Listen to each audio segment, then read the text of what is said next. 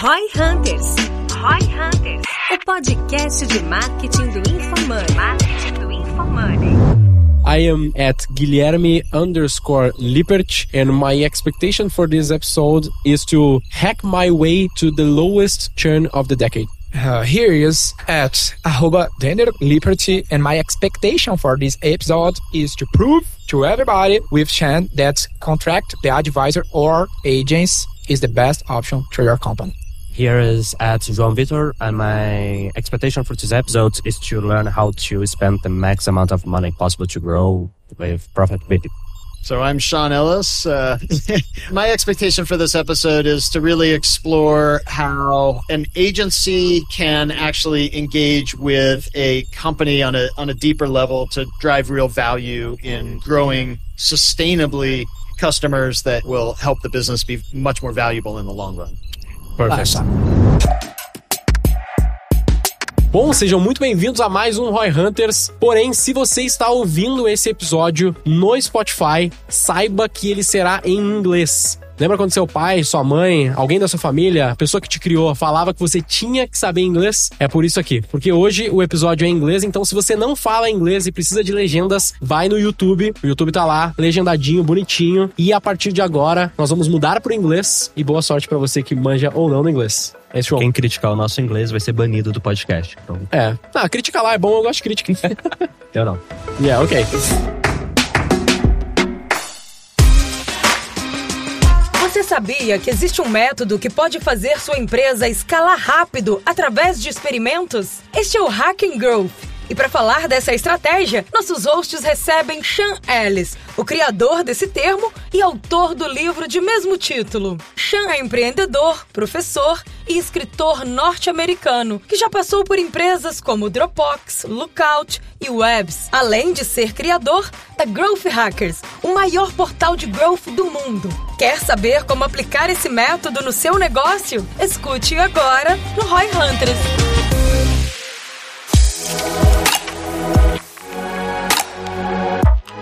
Sean Ellis is with us in English. Let's switch the language and start it hot.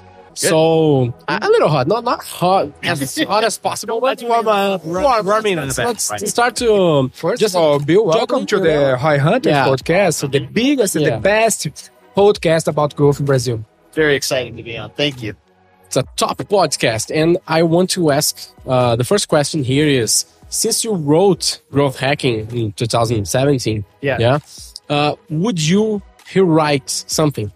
Well, I don't know that I would necessarily change the book, but what I can tell you is that a lot of people who read the book come up to me and say, This book has been so frustrating for me. And so what they say is that they, they try to do the things in the book and their organization says no.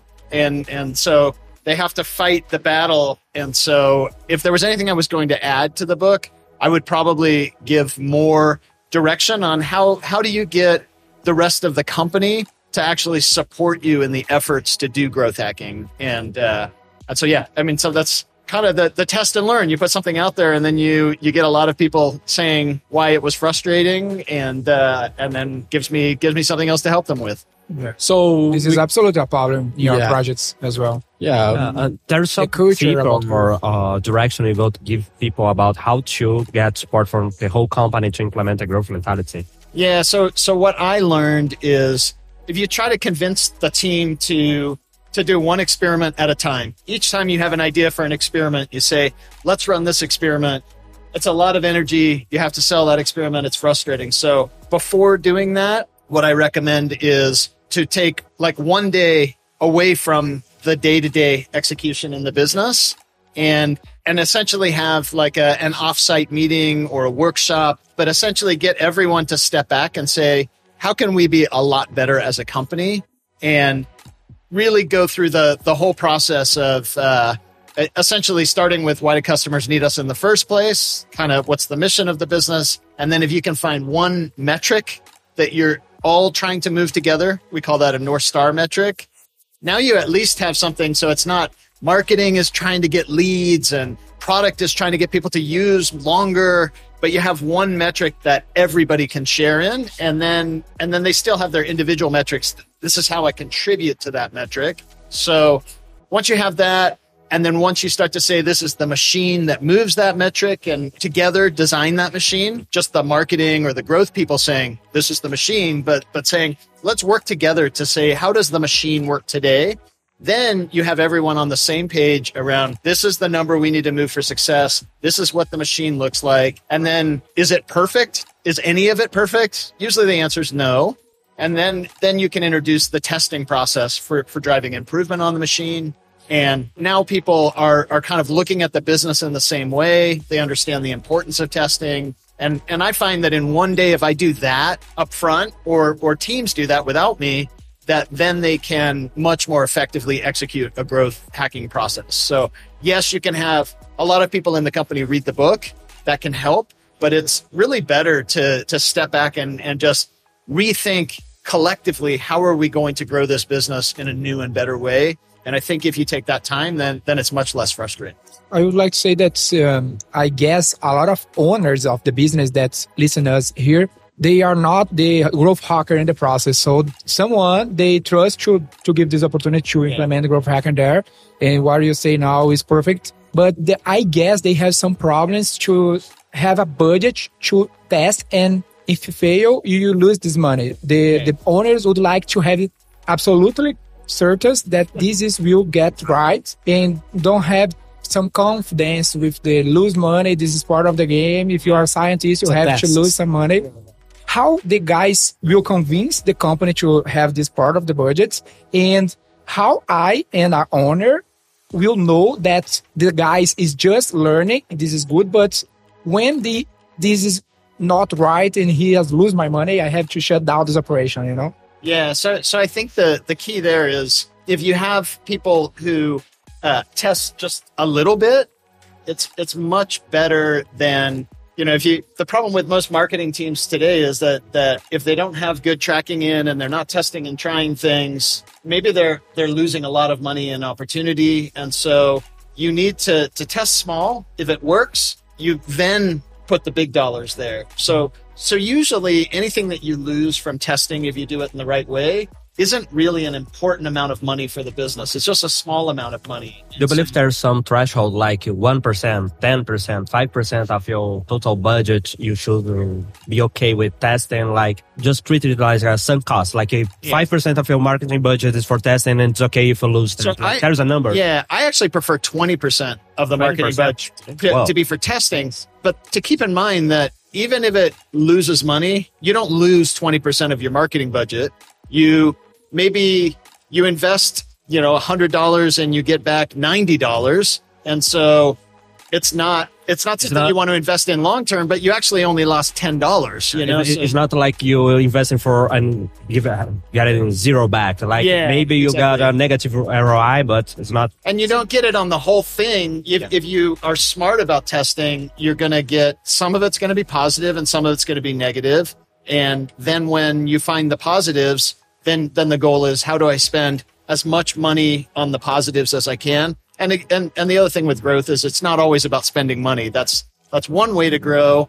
But, you know, sometimes figuring out programs to get existing customers to bring in new customers or even like search engine optimization so that you set your pages up in the right way and, and the search engines find you, uh, you know, automatically. Let's, they want to find the right content that people are looking for. So paid is just part of the mix. But I think for, for paid to have 20% every month that's testing, that's how you end up figuring out how can you actually spend a lot more money with a very fast payback on investment. So that's the other piece that I think a lot of people get wrong is that it's not just did I get the money back or not? Was it positive ROI? So ROI is a good thing, but it's how fast did I get that money back? And so I when I'm investing, I'm trying to think about what is my payback window and if I'm saying I'm going to spend as much money as I can with a three month payback window, that's going to constrain where you can spend money effectively compared to if you say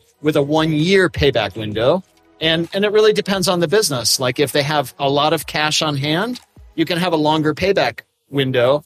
But if you're, if you're really tight on, on money and it's uncertain financial times, maybe you want to have a, a, a faster payback window. And so when I was at LogMeIn, we, uh, our payback window was about three months. So every month we spent $1 million. Three months later, we had $1 million back. By the fourth month, it was profit, everything afterwards. So yeah. what are you say now about this payback window is perfect. It's so much important. But sometimes I saw that when the guy start the process of growth in your company, they saw to the three months about payback window. This is the goal and the most part of the business that come to us here. After that, you you learn something but don't get the payback and the guy give up about growth overall, you know, Yeah. and don't do more nothing. What do you say for these guys? First of all, for the people that are in the beginning of the process, they don't Yeah. have nothing, you know, and starting they I have to test this growth overall and have the payback in three months. If they don't come, I will give up and Yeah, fuck this when every dollar matters. you Yeah. know? So the yeah, I think the the challenge is that especially in the beginning, it might be that you uh, you actually don't have a viable business, and that's what happens in the beginning. So even before you worry about the channels, like can I get a positive return on investment? Do people even care about the product I've created? And and so we call that product market fit. And so if you can't get people to use the product and continue to use the product, it's going to be very hard to spend effectively.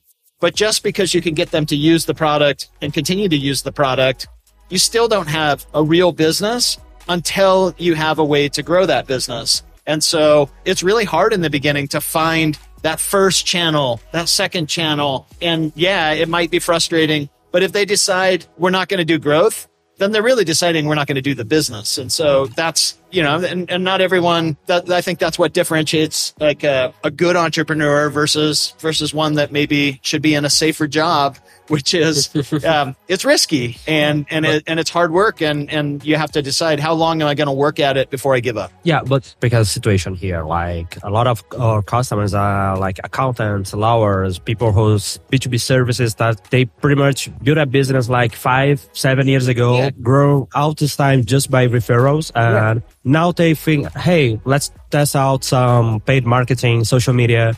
And those things are really different from what they are used to do Sure. and they have a viable business model, but they just don't have the confidence that or the knowledge that takes time to develop new channels. Yeah. So how to convince them or I, I don't know, teach them that okay, you have to try and you take some time for those new channels to work. It's not because it didn't have a good payback in one or three months that doesn't work for you. Yeah. in this type of business they have for example inside sales have to build before the internet come clients to them Yeah. so sometimes they invest money in facebook ads and don't have sales team and doesn't work and he think that is the problem of is instagram not the sales team have to build Right. both things together Yeah, it's This like is- they have a business in the brick and mortar world, but they don't have a digital arm of the business Right, still right. built it. So how to do that? So I'll look at it from a couple of directions. One, it's actually, it is really hard if you think about, okay, I'm going to be the accountant that's going to spend money to acquire customers,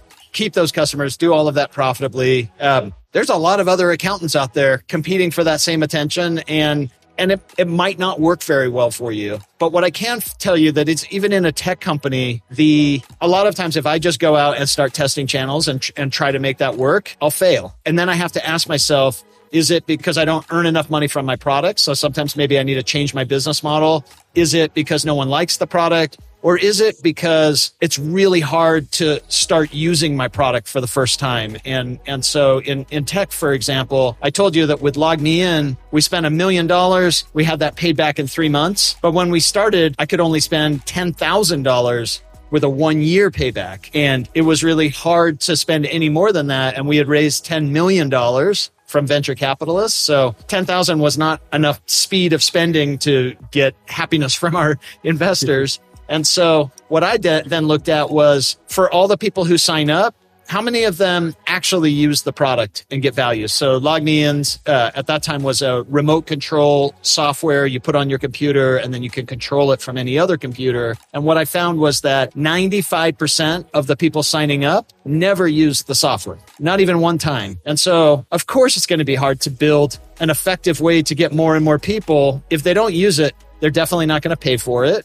And so we had a free version and a paid version. So for us, what we had to do then was really figure out how do we make it really, really easy to set up and use that first time. And uh, it meant taking the entire product team and the marketing team to work together to try a lot of experiments to make it easier to get started with the product. And we were able to move from 5% of the people using it to 50%. So 10 times as many. So for every dollar we're spending, now we have 10 times as many people using it. That's when we got to, as soon as we did that, now I went back and tried the same marketing things and I could actually spend a million dollars per month. So So, it would be like uh, different channels will bring different types of people, and those different type of people you have different levels of easy to use your product. And maybe Yeah. if you want to try this new channel, you have to change your product to be easier to be used for this new kind of people that the new channel is bringing. Exactly. And like so so even if we'd go with the financial accountant example that, you know, just just getting them interested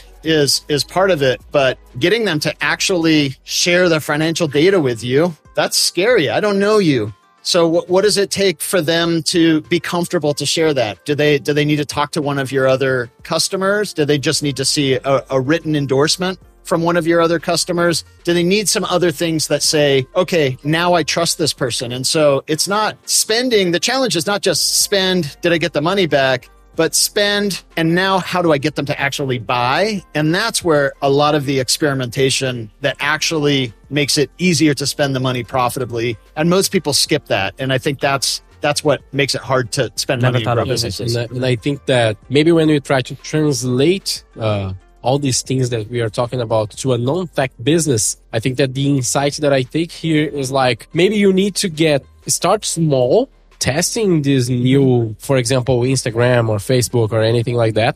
Start small with a low budget, and at the same time try to gather a lot of data.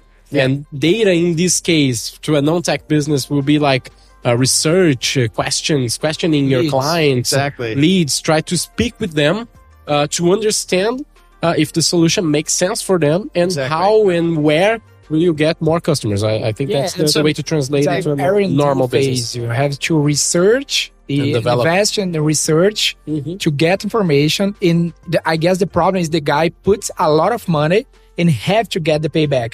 This Yeah. is the problem. Yeah. You, uh, it's better you put a little bit, but continue investing and understand this R&D phase, a research moment to get information. And after that, keep pushing.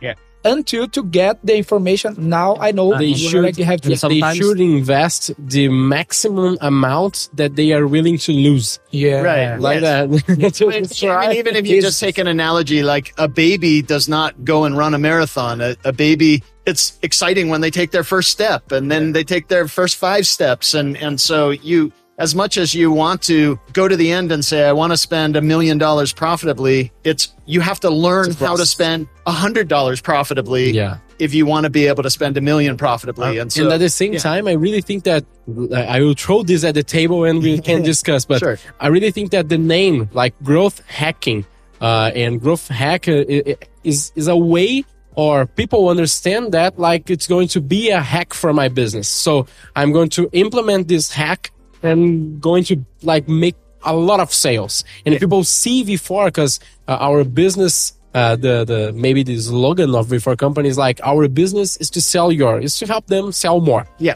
Yeah. Uh, and they really think that we have like a formula, you know, like, Right. like something that I'm going just to put there and is going to make it happen. Right. And it's not like that, never like that. But I really think that the name helps Uh-huh. people understand it like it's a hack. It's something that you're going just to And, click and and it's it's work. interesting, like hacking, Work. hacking has a lot of definitions to it. Yeah. And so, you know, some of them are like the the magic trick hacking, and I think that's what you're talking about there. Yeah. But to me, hacking is also about like creative testing and Tweaking. and and trying. And I- I'm I'm gonna I'm gonna hack together something that will Mhm. work. And and so you know, there you talk about life hacking. And so when I came up with the term growth hacking, I was looking more like that. Even even Facebook, That's good.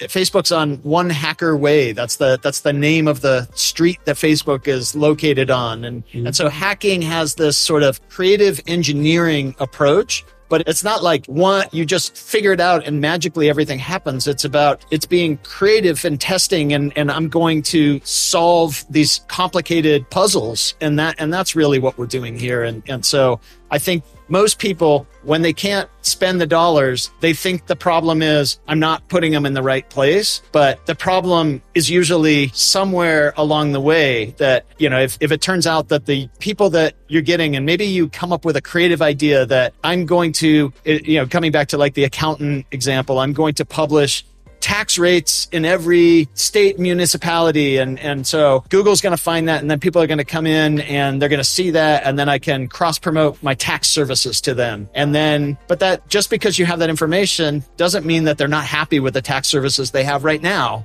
And so then you, then you have to uh, start to segment who is not happy with it. And so you have to think, how do I get them from this state of mind to, you know, research about how to get the most value from your tax accountant and as they take that next step, maybe you find that like they, you uncover who's not happy and who is happy. And then you, then you can start to offer your solution as a better alternative. And so it's really, it's thinking through every step of the journey from the customer perspective to first identify which customer really needs us.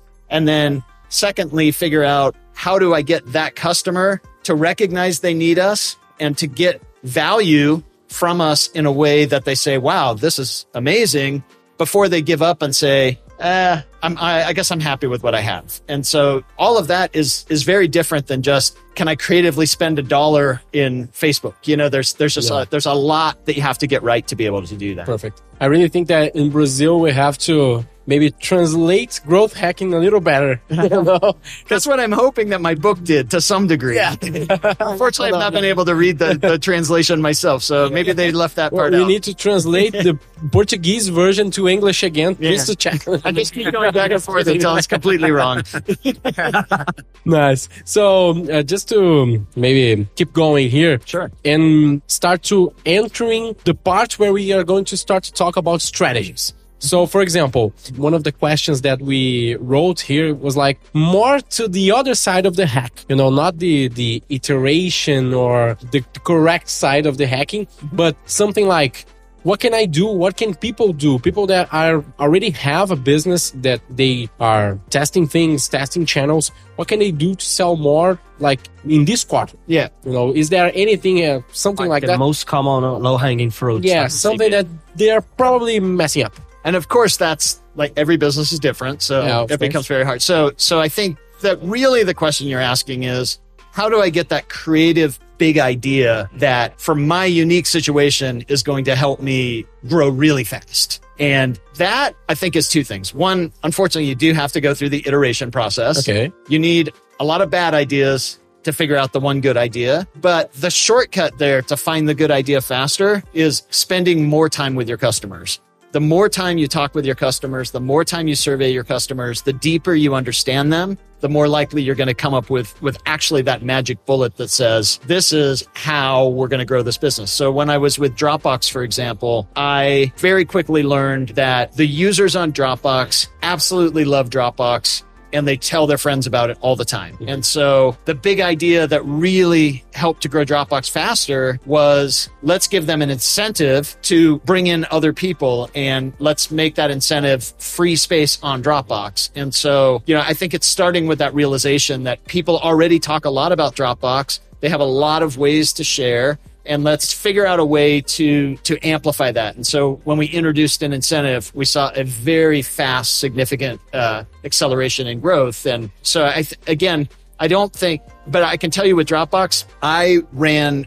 a survey to Dropbox users for my first 30 days there. It was not the same users each day, but I ran a different survey every single day to users. So what I learned today gave me five more questions. I ran another survey to a different thousand users. And then the next day I ran another survey to the next thousand. So it's, it's having that intense curiosity to truly understand how they interact with the product, what they need, how they, what they do in the outside world that makes them need the product. And when you do that, that's when you get the big ideas that, that quickly accelerate growth. Survey with the clients should be a routine, not a, some specific thing. Yeah. And I, but what's interesting is I didn't always think that way. So what I used to, I used to think I even had an investor one time tell me, uh, he used to always say to me, When was the last time you talked to a customer? And I would say, You know what? I don't really care what customers say. I care what customers do. And I'm always testing to get them to do better things. I thought, you know, I'm young in my 20s, being a smartass. And he said, okay, that's nice. I want you to talk to a customer every single day. And so, all right. So, so every day he kept telling me, when was the last time you talked? So, of course, I want to say, talk to a customer two hours ago. So anytime he asked me, I wanted to be able to give him that answer. And what I found was, I started running much better experiments when I talked to customers because now it wasn't just random guessing, but I, I was truly understanding the customers in a way that that led me to to run experiments that could get a lot more of them to have a great experience with the product. I really think that people have the culture to try to see the customer as they don't really know what they want. You Yeah, know? yeah. Yeah. they don't know what they want. If they knew what they want, they weren't going to need me. Yeah, the whole So forward I- thing, they they want a faster horse, you know. Yeah, that's that's the yeah perfect perfect example. But at the same time, do you get like some type of tips or things that customers says that don't work or don't? Or how can you measure if it's a good thing or something like a faster horse? Yeah. So, so my way of doing that is I don't think, I think you can do two things. One, when you're trying to innovate, you can actually spend a lot more time understanding the customer problem so that your solution is a better solution. But then I think what I uniquely do is when I'm trying to grow a company, I want to make sure that people actually care about that product. And so I want to come in after they've proven people care about the product. Then I can effectively grow that company. So I came up with a survey question that helped me uncover that. I ask existing users on the product, how would you feel if you could no longer use this Uh, product? must have a score. Yeah, Yeah. must have score. So that's a, th- I made that up when I was at Dropbox. I made that question up and that question helps me identify users who say, I would be very disappointed without this product. And so now that tells me, okay, this is what success looks like. And I want to create a million more of these successes. But until I have that one success of a customer who says, I would be very disappointed. So then how did that customer discover the product? What did they first do with the product? What were they using before? What is the main benefit they get from the product? And so I, I'll give you an example. I, I had one company I went in and worked with in the very early days, and I asked that question to their customers, and only 7% of the customers said, I would be very disappointed without this product. And I was committed to work with them for six months. And I was like, maybe I should have asked this question before I committed, but too late. So I'm going to make the best of the situation. We got the next group of customers to sign up. Uh, we're at, at 40%. And then six months later, it was at 60%. So it only took us two weeks to move from 7% to 40%. And we did that by truly understanding the 7%. How were they using the product? What is the benefit they were getting? Change the messaging to highlight that benefit. Now the next group of users came in to use the product with the right expectations about what the product was truly great at. But you just change the message or you change the product? I did two things. I changed the message first and that, that created like a filter to bring in, you know, maybe even my, my, Correct, customer. my conversion rate might have even been a little bit lower. But you now, yeah. I'm bringing the right customers in. But then the other thing that I did was we had like four or five different parts of the product. One was important to that benefit. So I hid the other four. I said, okay, you come in, you're just going to, you're going to set up this part of the product first. And now, now we delivered on that benefit. So they had the right expectation and they very quickly said, wow, it really does do that. This is great. Then slowly we could introduce them to the other things the product did. But that's so it's very easy to change the messaging and it's very easy to hide some of the stuff. And so that that was how we were able to to quickly and and that business went from me thinking they're going to go out of business soon to being a billion dollar valuation in just a few years. Unbelievable.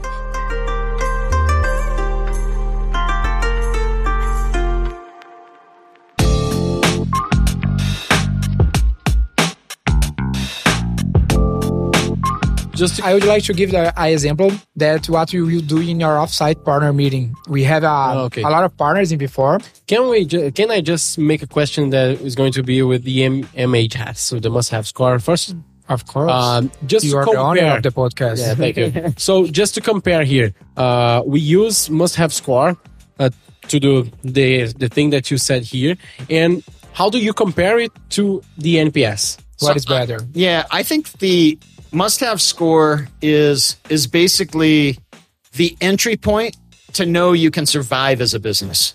Essentially, it says, I would be very disappointed without this product. You need some people who, who consider the product a must have. The NPS is more of a business performance score. So I'll give you an example that if I, let's say I have a, a drug that I have to take because I have a sickness. Okay. And that drug, if I don't take it, I'm going to be very sick all the time. Like that's a must have for me. But the business charges so much money. Every time I try to call them, they, they leave me on hold for a long time. They, they, they, they run out of stock a lot of times. They, you know, I don't like to do business with them, but I need that product. So I'm not going to recommend that product to someone, but I need it. So, so that's where obviously you want both. I want to have a must have product and I want to serve customers really, really well. So NPS is a good, a good metric that tells you that you're really doing a good job serving customers, but it's going to be somewhat category specific too. If it's, let's say adult diapers, like if I need adult diapers, it's a must have. but am I going to recommend them to all my friends? Probably not. Maybe on a I big night of that. drinking, but that'd be the only I time. used to say that if you have a high uh, must-have score and a low NPS, you basically has a business that is really well positioned to be disrupted for a competitor because Yeah. you have something that people really need and you're not serving them well. So a competitor It's a can- big opportunity. Randy. and yeah, it's a big opportunity for your competitors. Exactly. So I, I think it's a great way of looking at it. The other way I would look at it there is if you have a high must have score and a low NPS, that's a lot easier to fix than if you have a low Yeah, must have score. Yeah. Because you, you have to essentially fix the whole product where this you just have to, to be a better business. you say that you have two things we are in, uh, in the first but i would like to know a little bit more about that because we do a meeting with our partners in our company uh, each quarter and in this quarter i will do an offsite meeting like you say in moments and my first dynamic that i will do with them is give some clients a contact of some clients that turn in this quarter to each one call for them and question why they churn. Mm-hmm. You know, try to understand what we do wrong Yep. and try to, after that, make a dynamic to plan what you have to do better in the next opportunity. Yep. My idea is to bring the culture about talk with the clients and try to be better. First, think about the vision about the clients. Uh, what do you think about this dynamic and to question to the churn clients, you know, not Yeah. the, the promoter clients. I think it's a, good to understand that, but yeah, I think you run two risks. One is by focusing on that, you're not focusing on why did the client stay. You're focusing on why did the other ones leave. And so maybe you miss the opportunity to really understand what am I doing well. But then, then the other risk is you start to learn the ones that are leaving and they give you requirements and you start to serve their requirements. Now the ones that love you start saying, I don't like the product as much. So you, you kind of move away from your core. So that's why I start with I want to make the product better and better for my must-have customers. And then I like what I what I learned from uh, Superhuman. Have you do you have you do you know Superhuman? Superhuman. Yeah, the email. Email, yeah, yeah. So they took my initial idea with this must-have score, and then they they turned it into a into a you know they evolved my methodology to to actually I think really do something better that solves that problem. So where I said if they don't say that it's a must-have, I ignore feedback from everybody who doesn't say it's a must-have. And for those reasons that I just said, what they said is, okay, I like that, but I'm going to focus on the must have users. What is the benefit that matters most to the must have users? And then I'm going to say, who are the users who said I would be somewhat disappointed if you took away this product, if I could no longer use this product, who also cared about that benefit? And now I'm going to figure out what can I do to improve it for them? So I'm not moving away from my core benefit, but I'm making my core benefit something that I can bring that group in and experience that benefit better. So it, what that starts to do is I, as a, as a marketer by background, I'm mostly thinking about the product as kind of a fixed thing and how do I, how do I get the right people to experience the product in the right way?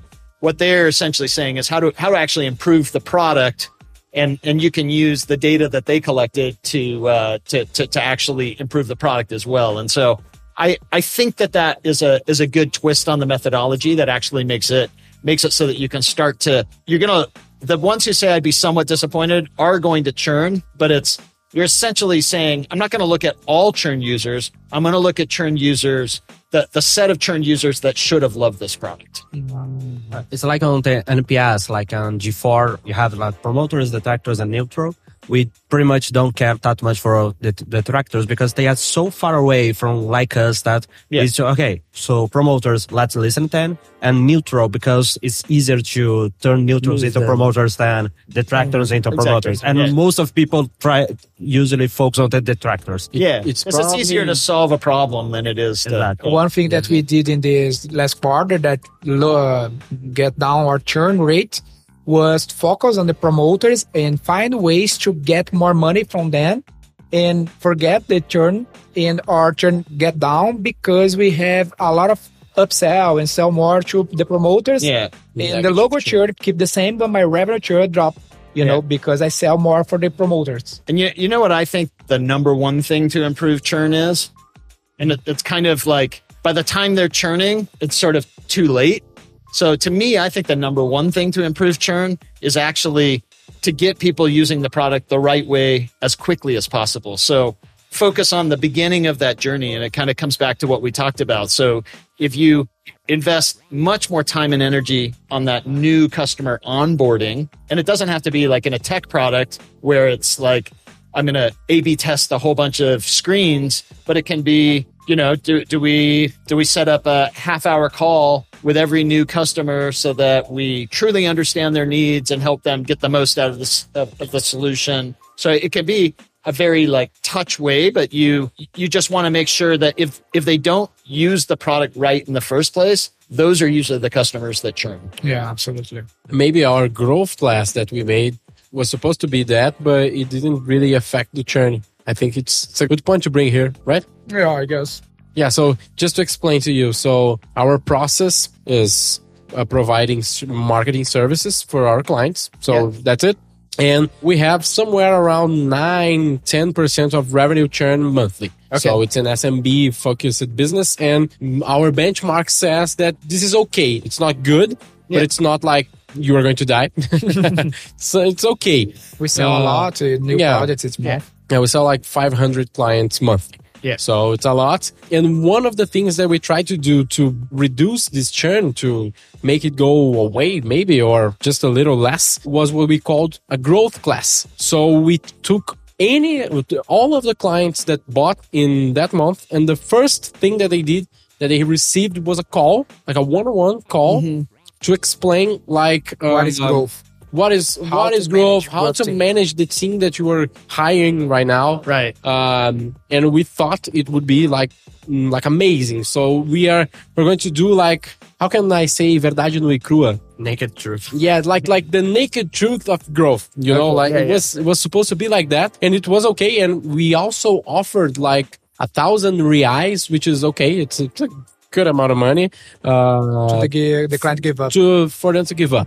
Yeah If you give up in the first call, we you will receive all the money in more than one thousand reais. And why we did that? Because our churned clients, uh, we saw that the, the biggest problem was expectations. Yeah. So they thought they, they were going to sell a lot very fast. Uh, and then our growth class was like, man, you are not going to sell a lot very fast. It's going to take like six fucking months.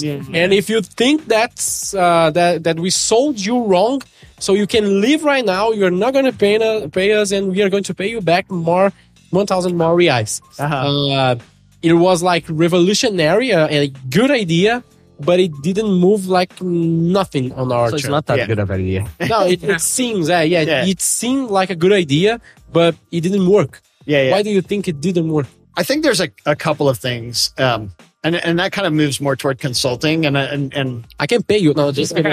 I make, I make, uh, I go through things where, where suddenly like I can't, business comes at me so fast that I don't like, oh, I can't keep up with it. And then every once in a while, every once in a while, like business will stop for me and I can't understand why. And usually what happens is that I get too excited about my process and less excited about the results or, or less focused on the results that they're going to get. And I agree, like there's a separate thing that you talked about, like the unrealistic expectations. That's a, whole- a whole different thing. But like, I think sometimes when you, when you actually take down the process people people say that sounds easy. I'm going to do it myself. And so that would be my guess of like opening up too much and and and sharing like these things that they're like I thought I was hiring someone who had this like magic powers, but we can do that.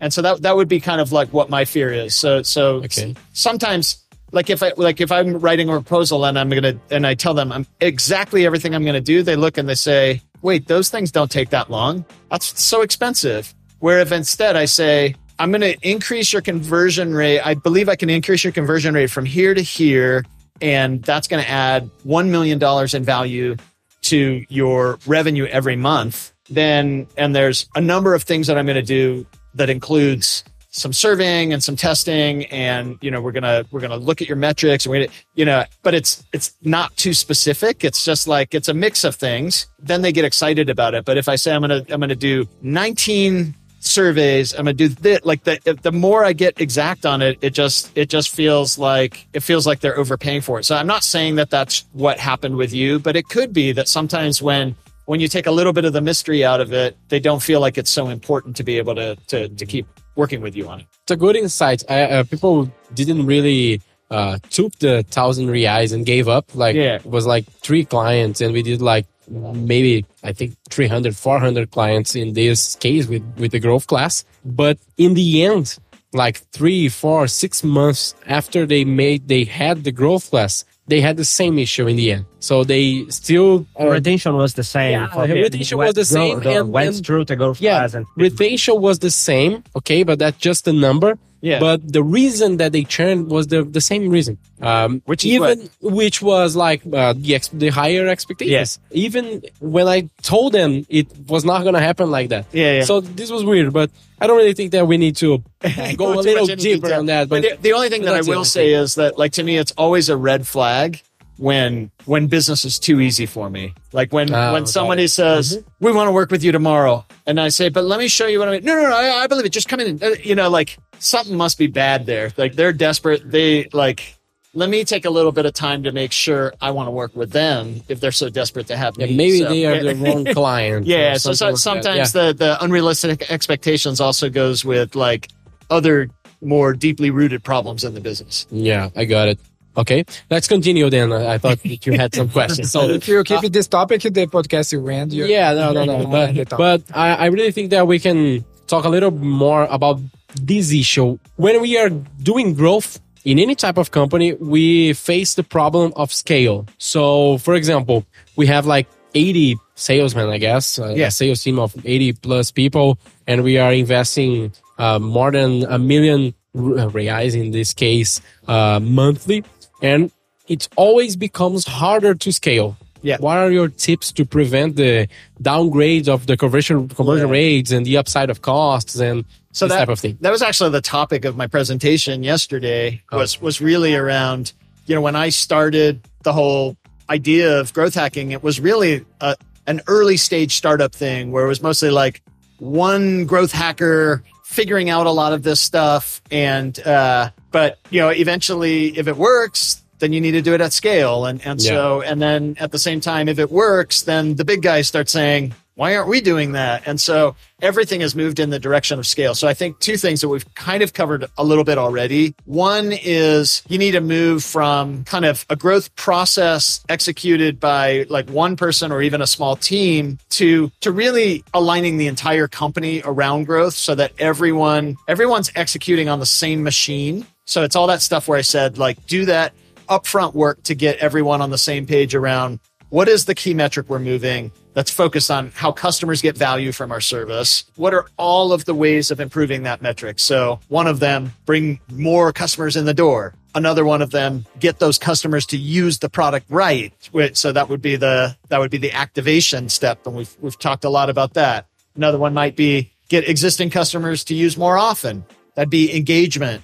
And, and so different teams are going to control some of, some of these different areas. But if everyone looks at the engine in the same way and knows that the goal is to grow this metric that reflects how much value customers are getting, mm-hmm. now you have an aligned organization. And then the thing that I'm realizing more recently, now that I'm actually going I haven't been working back in companies for a while. So I just started doing that again, working with a, a company called Andela. And one of the things that I, I discovered pretty quickly was that I can do all of that, but the traditional way of running a business doesn't really support that. The traditional way says, I need to decide what the marketing budget is a year in advance. I need to decide what the headcount plan and, and how to grow the team a year in advance. And maybe, maybe I'll make adjustments quarterly. But what happens if, what happens if you discover tomorrow a way that you can spend a million dollars with a very fast payback? Should you wait till the next year to do it, till the next budget cycle? What next if, quarter meeting? yeah. What, what if you, what if you actually budgeted to spend a million dollars but you know you're going to waste that money because like the way that Google works all changed. Mm-hmm. And so you need a lot more flexibility in how you plan, but you do need that predictability that bigger companies need in their overall planning. And so I kind of call it, it's like a, a new operating model for businesses that kind of balances that need for predictability with flexibility that allows you to move into opportunities more quickly and back out of, of problems more quickly. So, so it brings that agility to things, but it, but it really requires a rethinking of the business from top to bottom to do that. Amazing. There's a lot of problem with this annual budget in your clients. They they say that the budget is an entity, you know, in the company. Nobody question about the budget. The budget is that, and yeah. that's uh, it. Uh, we have a great history. Uh, one of the students in G4, like they had like one million to spend on marketing. Yeah, they have a target uh, ROI, like uh, for each dollar you should get, get four back. Yeah, yeah. So they are bringing five back for each dollar invested but it was so good that they spent the whole marketing budget like um, half of the month. The financial department said, "Okay, you don't have money. Stop all campaigns. Come back next month." Exactly. That, that truly uh, happened and with a normal, real company. But that's because that's that's the way it's always been done, and and maybe they need to because like it's a cash flow thing that if it if it takes six months to get that money back yeah. and no, it wasn't the case like yeah, it was a product usually it's not the case yeah. but it could be the case could be the case yeah, but their guess the benefit the, of the, doubt. the truth is the growth should be part of all culture all departments exactly. not about the growth uh, department and that's and that's what i really liked about dropbox when i was there my contract at dropbox said that the number one objective was to create a culture of growth and experimentation. And when I was there, there was eight people. Today there's 4,500 people. And so we basically, everything we did was to get people understanding how growth works and working together to drive that growth. And two things that I'm, I'm really proud of. One, I interviewed the worldwide head of growth a couple of years ago when they already had thousands of employees in the company. And she said, What's different about Dropbox is that everyone takes ownership of growth. So that was like, we were so intentional about that. But then the second thing is, Dropbox was the fastest company that's a, a SaaS business ever to reach $1 billion in revenue when it hit $1 billion in revenue. And it was, you know, we really created a machine where the best ideas for growth all came from me for about one month. and after that month, we tested those ideas. The re- I was the only non-engineer on the team. They didn't work. No, just kidding. when they when they saw the power because it's math, right? Yeah. When they saw the power of if we try these different things, they can see the acceleration and growth. They very quickly said, "I'm not wasting my time with this experimentation. This is cool. This is fun." What if we did this? What if we did that? So then all the best ideas started coming from the engineering team. And after I left, so I had a six month project there. After I left, it was another nine months before the next marketer joined the company. And so the engineering culture continued that test learn process. And it was just like baked into the whole company. They didn't need a marketer anymore because the whole company was, was operating that way. Uh, do you have any type of tips to make it flexible and predictable already? The budgeting? Yeah, I think the the biggest thing that you want to do is is first of all like have that expectation up front. So when I went into Andela, one of the very first things that I, I said was like, let's, I'm, I'm probably one of the first marketers that, that did that, but I said, let's spend less money. Like that was, that was my first, first thing. You know, most marketers are like, just give me more budget and I'm, a, I'm going to be happy with it. And, and it was, let's spend less money and and take the time to figure out how we can spend a lot more money. But I gave them the the constraint that said six month payback on marketing dollars invested.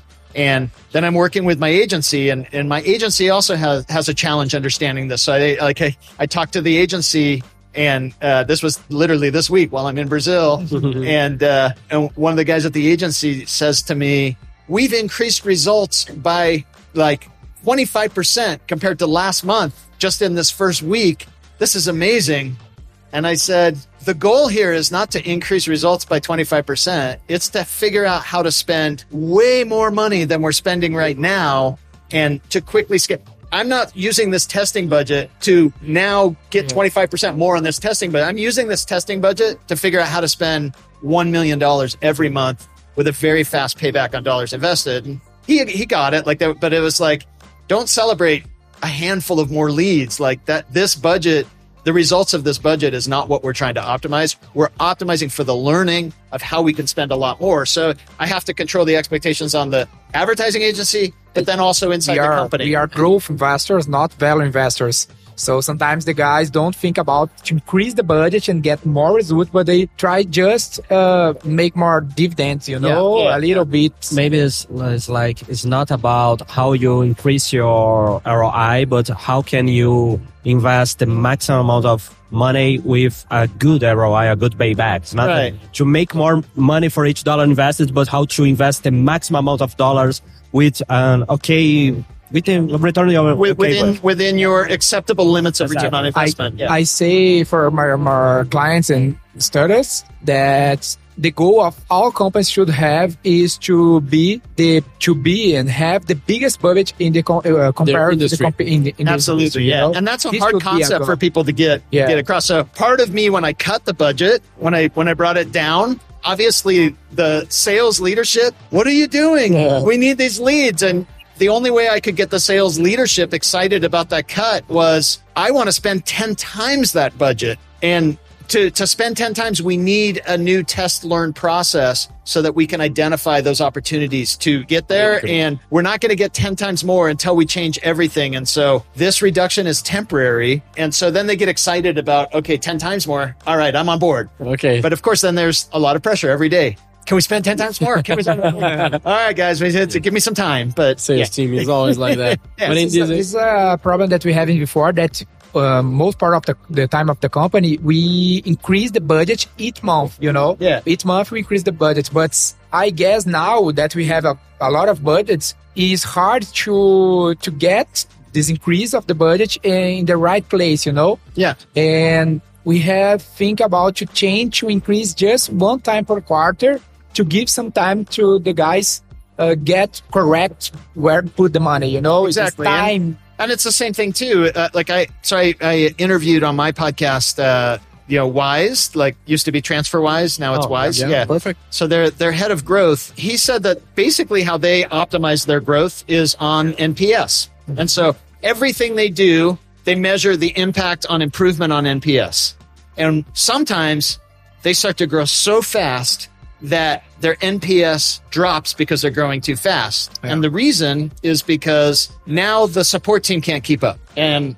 when the support team can't keep up, then the time it takes to get help starts to take longer and longer. And then the NPS starts to come down because people aren't so happy with the service anymore. And so it just starts to show like you're, you're managing a machine. And when you see that NPS go up, you should know we're going to have more needs on the support side. Support team, be ready. We're on a new trajectory and, and it takes time for them to plug in and train more people. And so that's where I'm saying like it's, it's, uh, you need to be able to communicate. You need the information, like the good dashboarding of, of what's happening. That how do you look at the data in the right way? And then how do you communicate the important things across the company? And then, and now how, do, what are the, what are the, the flexible planning? How do you make the changes to the flexible planning to adjust to the, to the new reality? yeah what you say now come to my mind some problems that all the companies that you have contact have that is the problem with the growth and marketing team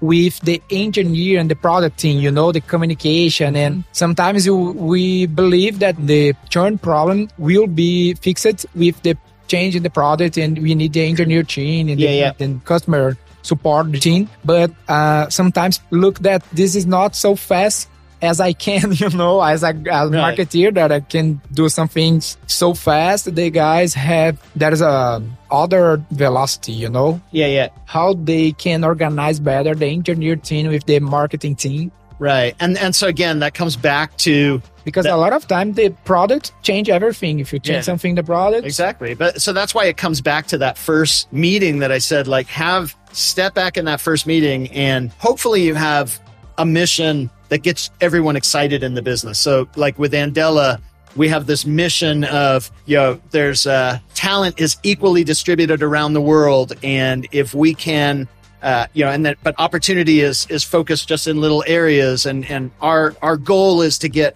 more talented people plugging into more opportunities, and so we've brought more jobs to Africa, for example, engineering jobs where we plug them into some of the best. Uh, best companies in Europe and in United States for, for long-term roles. And so when people look at that, the one thing I found everyone was really excited about the mission, where whatever role they were in. So then I had to say, what's a metric that we can all look at that we can feel really good about that mission? And so, so then that metric becomes more around how many people are in positions that we put them and they're still in those positions. What's the, what's the active positions that we've placed? So then you start to say, okay, how do we move that number? The, the product team has a lot of things they can do to move that number. The marketing team, the sales team, talent acquisition team, all, you know, so, so then we create this shared vision of what does the entire engine of this business look like. And now, now we start figuring out how to, how to work together effectively on that engine. But the reality is most people are just so caught up in their own little silos in the business Yeah. that they don't even, they just think those crazy salespeople or those crazy product people. The, why do the product people hate marketing so much? And why are marketing people so spammy? They, if, if we gave them control of our product, they'd put big red buttons everywhere. You know, it's, it's just, It's true. It's true. yeah.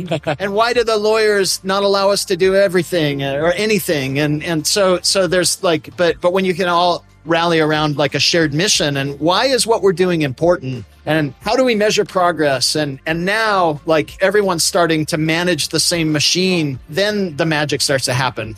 It's a it's a big investment. But when you think about it it's a one day investment if you do it right to get everyone on the same page. And then forever afterwards it's much easier to work together. So for me i would never work with a company that didn't agree to do that that upfront one day together and so that's kind of you know that that would be my my biggest learning since putting out the book in the beginning i tried to solve the problem with just me consulting I'd go in and you be cross functional, you be cross functional. And it's, uh, you can't convince people one function at a time to be cross functional. You have to, you have to get, it has to happen all at the same time. And, and so that's, that's, I think the, the different way of looking at things and, uh, you know, to, to make this thing really work at scale. Nice.